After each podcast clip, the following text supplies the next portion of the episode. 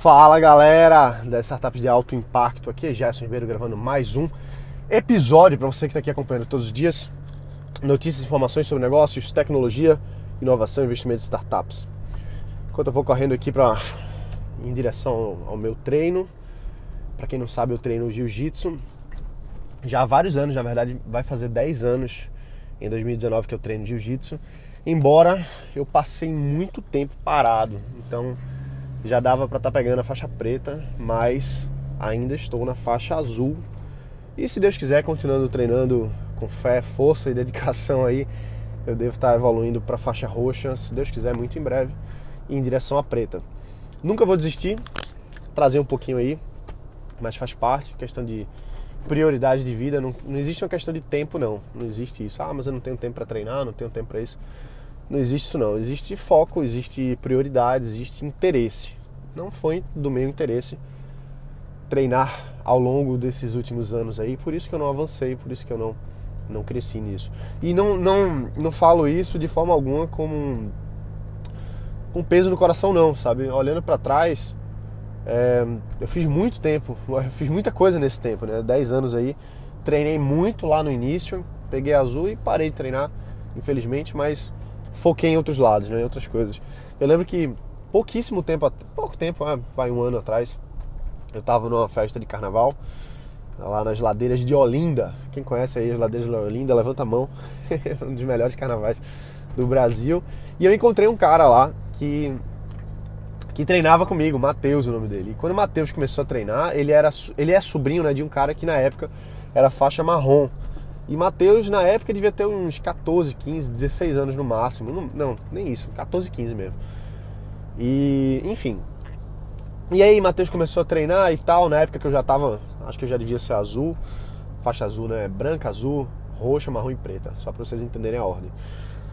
E aí eu treinava com o Matheus, ele era bem novinho, não sabia treinar direito, mas tinha muita, muito gás, muita vontade, muita garra. E era um cara bom, um cara que sempre super, super humilde na, no aprendizado, sempre buscava aprender mais coisas. E a gente sempre trocava uma experiência legal. Enfim, resultado. Passei anos aí sem treinar, passei anos sem ver o, o Matheus e várias outras pessoas. E eis que, carnaval de 2018, estava lá nas ladeiras de Olinda com meus amigos. E eu encontro finalmente o Matheus. E ele vem falar pra mim: Pô, Gerson, eu tô agora aí e tal, não sei o que. Tô, tô na marrom, vou pegar a preta. Eu, caramba, bicho, que massa. E, e, na hora eu não posso negar que me veio uma, um, um, peso assim, sabe, no coração. Veio aquele negócio assim, pô, bicho, mas o cara vai pegar preta, eu nem saí da azul ainda, caramba, eu tô treinando há mais tempo que ele. Na verdade não, né? Porque ele continuou treinando, eu parei. E aí eu falei para um amigo meu na hora, disse, pô, bicho, caramba, o cara vai pegar a faixa preta e eu, eu parei de treinar. Aí esse meu amigo falou para mim, disse assim, Gerson, mas você tá pegando a faixa preta em outras coisas que não no jiu-jitsu. E eu olhei assim e disse, pô, é verdade. Esses anos todos aí que eu não treinei o jiu-jitsu, que eu não avancei naquela, naquela arte, mas eu tava dando foco e prioridade para outras coisas que, olhando de verdade e analisando, realmente eram, eram as coisas mais importantes para mim nesses últimos anos. Como, por exemplo, crescer a empresa, fazer novos negócios, é, expandir para fora e fazer treinamentos nossos, né? Nossos da minha empresa é, em, em vários outros países, né? Uh, em várias e várias cidades aí no Brasil, em 15 estados. Enfim, então, às vezes você não dá. Você quer uma coisa, pô, eu quero pegar a faixa preta, eu quero, quero virar um mestre no jiu-jitsu. Mas não é porque você não deu foco nessa coisa que você não avançou em outras que eram também importantes e, e, provavelmente mais importantes do que aquilo nesse momento de vida.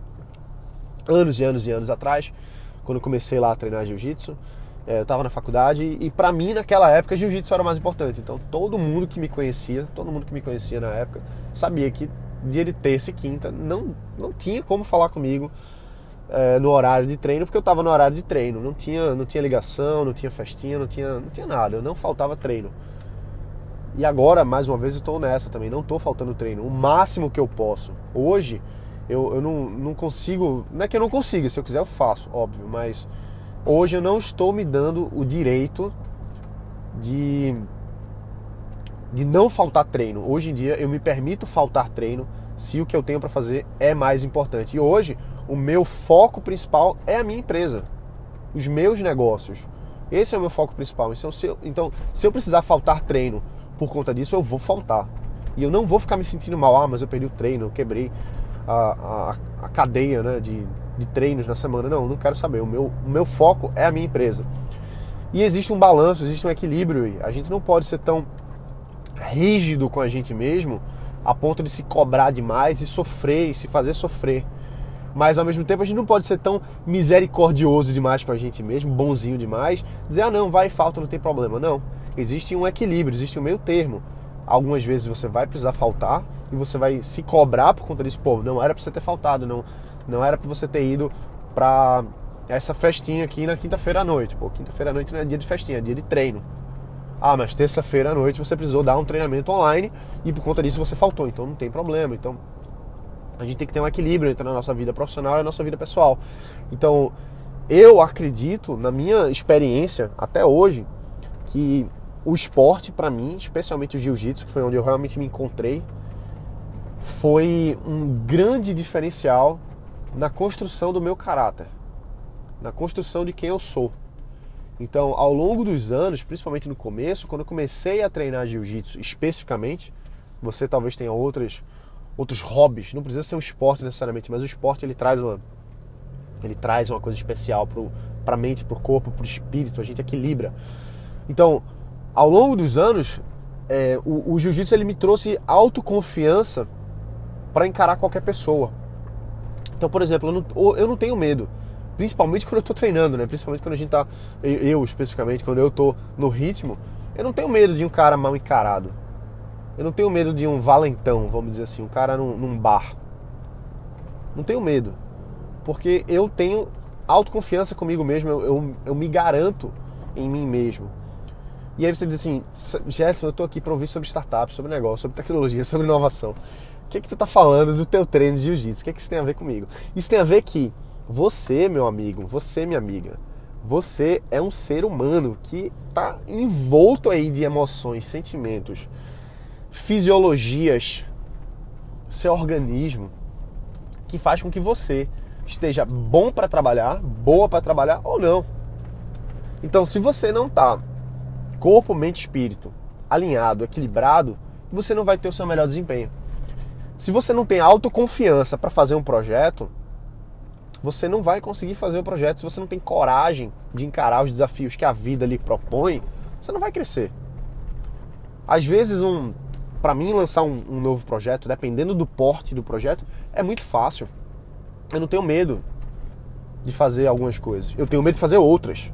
E eu preciso trabalhar cada vez mais para que minha autoconfiança cresça a ponto de eu encarar tudo sem medo.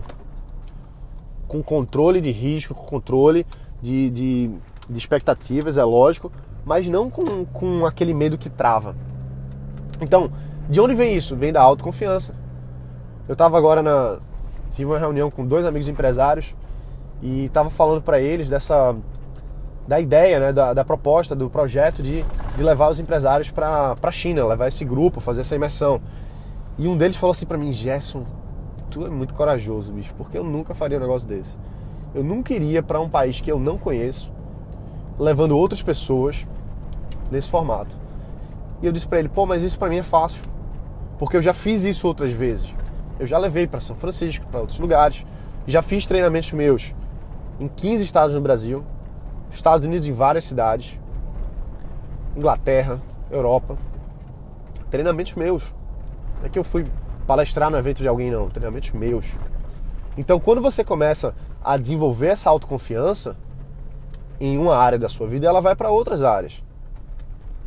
Se você treina, seja lá o que for, corrida, por exemplo, você corre todo dia, e você vai se superando, você vai se desafiando, você vai correr uma maratona. Pô, a maratona, para muita gente, é um projeto grande, é, é dá medo.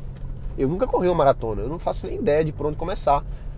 Então, para mim, isso é um grande desafio. Se para você correr uma maratona é um grande desafio, mas você é corredor, você gosta de correr, vai fazer maratona, porque não é a maratona pela maratona. Você vai levar esse, esse comportamento, essa característica para outras áreas da sua vida. Os hábitos, as emoções que a gente carrega, elas estão em todo. Nós somos seres holísticos. Se você tem um comportamento para uma área, você tem um comportamento para outras áreas também. Aquele mesmo comportamento, que é a mesma emoção. E aí uma vez, engraçado, né? Eu tava.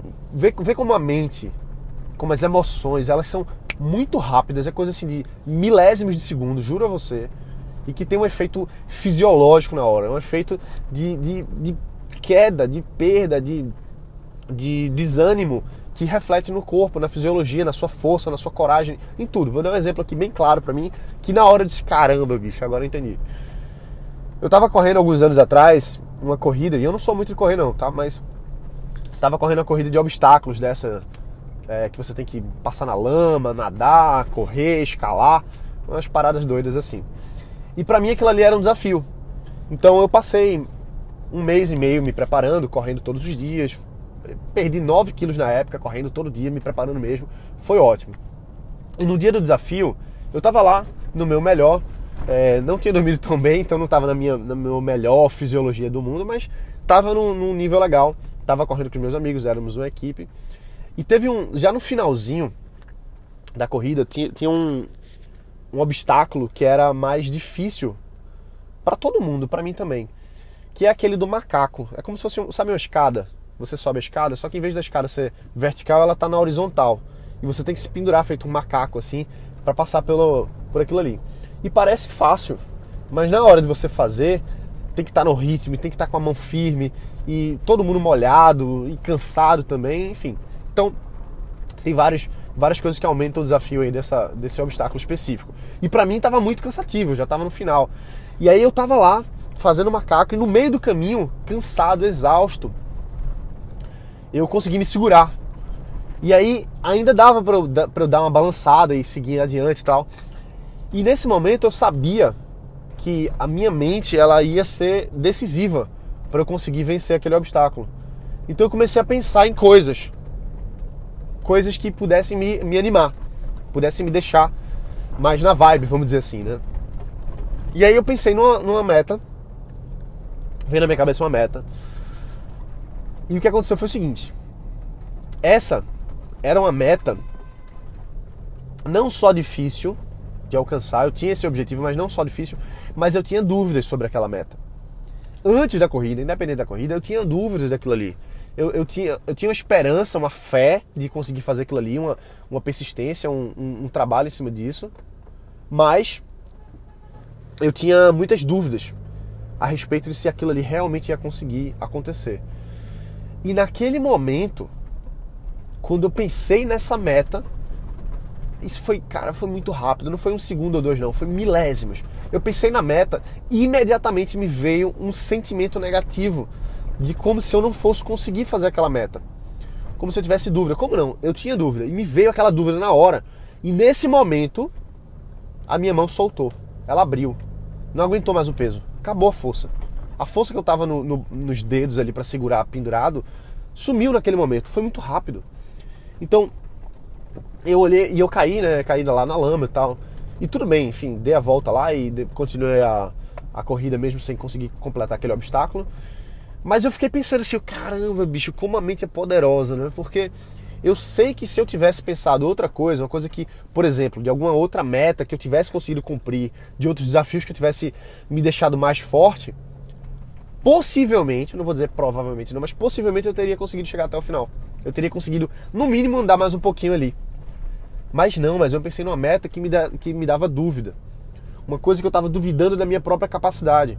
Então veja que são coisas completamente diferentes. Era uma meta da empresa, era um desafio é, empresarial do meu negócio.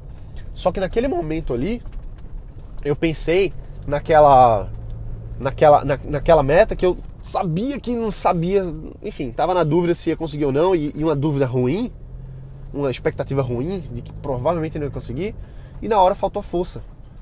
Então é isso que quando a gente vê grandes treinadores, grandes atletas falando sobre o sucesso, sobre as suas realizações, eles dizem, pô, você tem que estar com a mente de campeão, tem que estar com a mente blindada, tem que estar com a mente preparada para aquilo ali. Então, um, um, atleta, vamos dizer, um Neymar da vida, né? Um, que é um dos maiores é, jogadores de futebol do momento, ele tem que estar com a mente boa, ele tem que estar seguro de si mesmo, ele tem que estar forte, ele tem que estar firme. Porque senão ele vai começar a errar, é um, é um passo errado, uma coisa que ele treinou várias e várias vezes, que, que, que pega mal na bola, chuta errado. Então, assim, por que, que as pessoas erram? Coisas que fazem várias vezes. porque ela não está no estado, a palavra é essa, estado, ela não está no estado de realização naquele momento, não está não tá capaz de fazer aquilo nesse, nesse, nesse contexto. E a gente precisa trazer isso para o nosso dia a dia. Então, quando eu volto agora a praticar jiu-jitsu, mesmo tendo passado anos parado, e agora que eu estou começando a pegar embalo de novo, agora que eu estou voltando a pegar embalo, o que acontece é que a gente vai se preparando para ficar mais forte, para ficar mais para ficar mais preparado para o nosso desafio, né? Então, nós como como como desafiadores da gente mesmo, a gente precisa estar tá pronto para isso. A gente precisa estar tá sempre desenvolvendo o nosso mindset, desenvolvendo as nossas habilidades, treinando mais forte, fazendo outras coisas na nossa vida que vão levar a gente ao sucesso. Pode parecer não ter nada a ver, mas tem, tá certo? Então, foi muito engraçado um amigo meu ter, quando eu falei, né, que a gente tava junto e tal, e ele falou para mim, Gerson, eu não, eu não acredito que você tem coragem, assim, você é muito corajoso, porque você vai fazer essa, essa imersão aí na China e tal. Você nunca foi na China. Você não fala chinês. Não falo chinês, nunca fui na China. Mas, mas é isso. Por que, que eu vou fazer? Porque eu sei que vai dar certo. Porque eu já fiz antes. E, e, e são pequenos treinos que vão deixando a gente mais capaz. Feito da primeira vez que eu fui falar com, com um empresário americano pelo telefone, né, pelo Skype. Marquei uma reunião e, e, e enfim, queria buscar representar ele no Brasil ou alguma oportunidade. Eu me tremi todo, falei tudo errado, falava, falava, falava e falo inglês fluentemente, mas, mas gaguejei, troquei palavra. Então quer dizer, pô, eu sempre falei inglês, aprendi há muitos, muitos anos, pratico há vários anos, mas naquele momento ali, naquele momento eu comecei a falar errado. Por quê? Porque eu não estava no estado bom de realização, vamos dizer assim. Tava, tava com medo, tava inseguro, tava, não tava autoconfiante. Só que ter feito aquilo ali anos e anos atrás fez com que fosse ficando mais fácil fazer ao longo dos anos. Quando eu dei a minha primeira palestra internacional, que foi lá em Las Vegas, tava morrendo de medo, bicho. Eu tava, eu tava muito nervoso, muito nervoso, tava morrendo de medo, tava quase desistindo. Só que eu, eu me forcei a fazer aquilo, porque eu sabia que ia ficar mais fácil depois daquilo. E hoje em dia é muito mais fácil. Hoje em dia eu palestro em inglês, já palestrei em vários países, nos meus eventos e outros eventos. Por quê? Porque eu já eu vou construindo isso. Então essa coragem que a gente vai desenvolvendo numa coisa é, é trazida para outras áreas. Então a imersão na China vai rolar? Vai rolar. A gente vai levar muita gente? Não. Por quê? Porque eu não estou seguro de levar 100 pessoas. Nem é o objetivo. O nosso objetivo é ter um grupo menor, 10 pessoas, 20. Se, assim, o objetivo são 10, mas se a gente bater as 10 pessoas muito rápido, aí a gente faz uma coisa um pouco maior. Mas, então assim, por que, que eu não vou fazer 50 pessoas de uma vez? Porque calma, um passo de cada vez. A gente não precisa sair se atropelando. Entendeu? É feito aquela meta lá que eu tava lá tentando fazer lá o, o exercício do macaco. Pensei numa meta muito maior do que, eu, do que eu acreditava que era possível e foi difícil para mim. Então, levar 10 pessoas para a China é um desafio para mim? Claro que é. Agora, é uma coisa que vai que eu vou ficar nervoso, que vai que eu vou fazer, que vai fazer eu cair do macaquinho lá? Não. Porque eu já fiz antes. Já levei gente pro Vale do Silício. Já fiz eventos na Europa, no Reino Unido, Estados Unidos aí também. Então, a gente vai fazendo poucas coisinhas que vão somando, a gente vai ficando e vai desenvolvendo essa couraça na gente, beleza? Então é isso aí. Bota pra quebrar, a gente se vê aqui amanhã, beleza? Eu vou correr que eu tenho que ir pro meu treino, já tô atrasado. Valeu, galera. Tchau, até amanhã.